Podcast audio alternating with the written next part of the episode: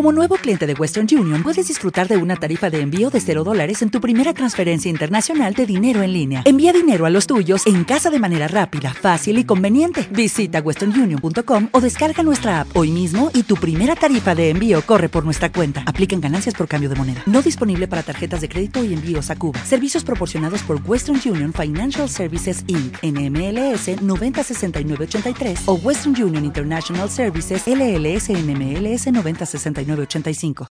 Bienvenidos al capítulo 1 de Alianza en Exodar. Me llamo Hedelwey o Yedel y soy un huevero sevillano. En este podcast trataré de crear una relación con los oyentes, por lo que las ideas, sugerencias, cosas que os gusten y que no os gusten serán aceptadas y puestas en marcha en cuanto se pueda. De momento, mi idea es que el podcast tenga varias sesiones fijas. Un resumen de noticias de Planeta WoW. Noticias importantes de los fansites españoles, sean fansites oficiales o no sean fansites oficiales. La comunidad WoW en Twitter. Aquí encontraremos desde idas de olla hasta cosas con sentido que ocurran en Twitter. Y por último también tendremos el Murloc de la semana, que será un huevero que nos hará el Murloc. Y en el siguiente podcast diremos quién es ese huevero. Parece una tontería, pero seguramente nos reiremos un poquito y si la gente se anima, puede llegar a ser bastante gracioso. Además, este, este ruido de Murloc será el que dé paso a una sección y otra, por lo que podréis escucharlo varias veces. Y por último, también comentar que tendremos varias secciones no fijas. Entrevista a un huevero. Eh, si hubiera noticias fuera del web, es decir, en algún periódico o medio digital. Y también la sugerencia de los oyentes. Bienvenidos a la sección La Semana en Planeta WoW. Y empezamos con Zurdain, que nos muestra su conversación con el GM Incógnita. El GM Incógnita, el cual nerfea paladines y pide oro a los eh, jugadores, que es algo raro, pero bueno.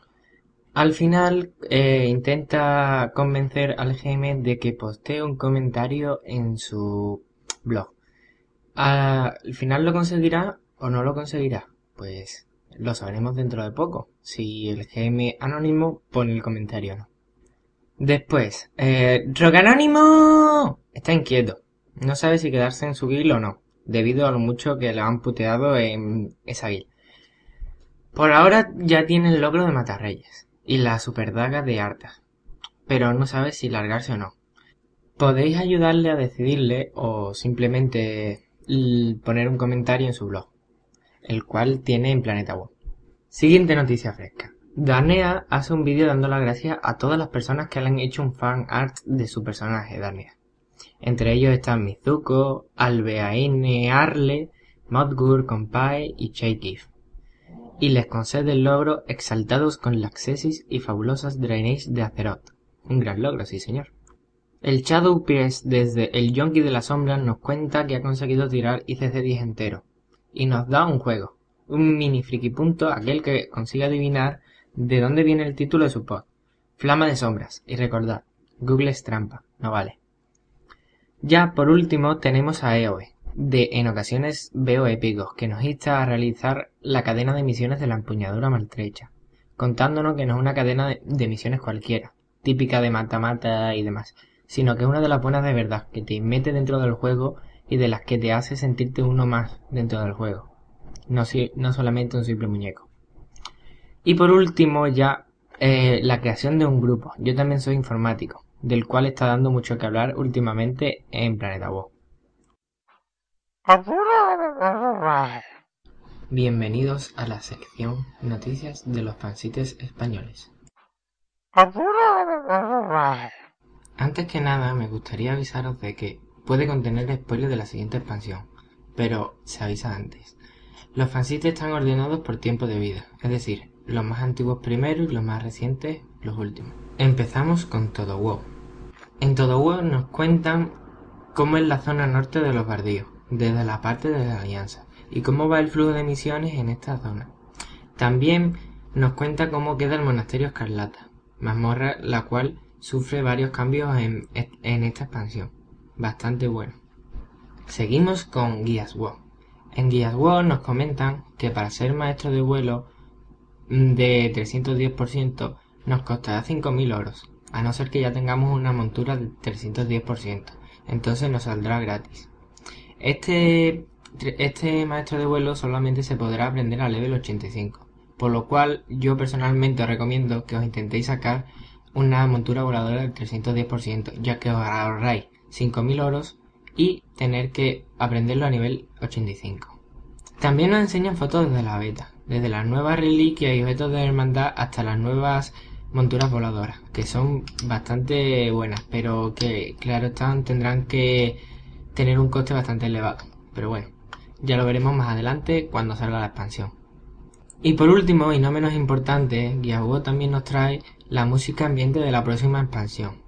La verdad, recomiendo encarecidamente que las escuchéis, porque es totalmente distinta a la que hay ahora mismo y merece muchísimo la pena escucharla. Pasamos al siguiente fansite, Distrito de Mercaderes. En Distrito de Mercaderes nos enseñan un vídeo de 20 minutos de las tierras altas crepusculares, una nueva mazmorra de cataclismo, que parece ser cortita, pues el vídeo dura 20 minutos y los 20 minutos entran y terminan la mazmorra. También nos ponen las preguntas frecuentes de Blizzard de Costa Oscura, que nos dice más o menos cómo quedará la zona y algunos cuantos spoilers bastante guay. Y para terminar, Lunaris nos trae un fan art titulado Caldorei, que es una elfa de noche bastante guay. Desde Wowfera nos traen un fan art de Mizuko, de una elfa de sangre paladina. La verdad, os recomiendo encarecidamente que lo veáis. Magnabul nos habla sobre un podcast en inglés, Raw Cats. Y Zarapistón y Burroughs nos responden a su consultorio sentimental sobre preguntas de cataclismo.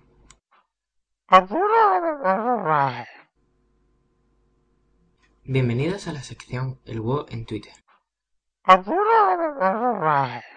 Comenzamos con Ser Halkari, el cual nos avisa desde América que habrá mantenimiento extendido para preparar los eventos preparación de cataclismo, con foto y todo, así que estaremos atentos y preparados porque pronto tendremos mantenimiento extendido. Seguimos con Distrito de Mercaderes, el cual crea un fansite para StarCraft y lo anuncian con la creación de un campeonato de StarCraft 2 y un nuevo Twitter para todo lo relacionado con el StarCraft 2. También nos ponemos a discutir sobre la existencia del Blizzard Authenticator para Android y llegamos a la conclusión de que este existe, pero es indescargable ahora mismo, ya que no aparece en ningún lado. Aunque haya códigos QR, siempre te apuntan a un sitio que no existe. También probamos la, beta de TweetDeck para Android, un cliente de Twitter para aquellos que, que usamos Android. También nos llega la noticia de que los WIP expreseros realizan una quedada en Valencia para reunirse todo el clan. Seguimos con Cheikif y Selhankari, los cuales están enfermos los dos y desde aquí deseamos que se mejoren pronto y que vuelvan a seguir jugando.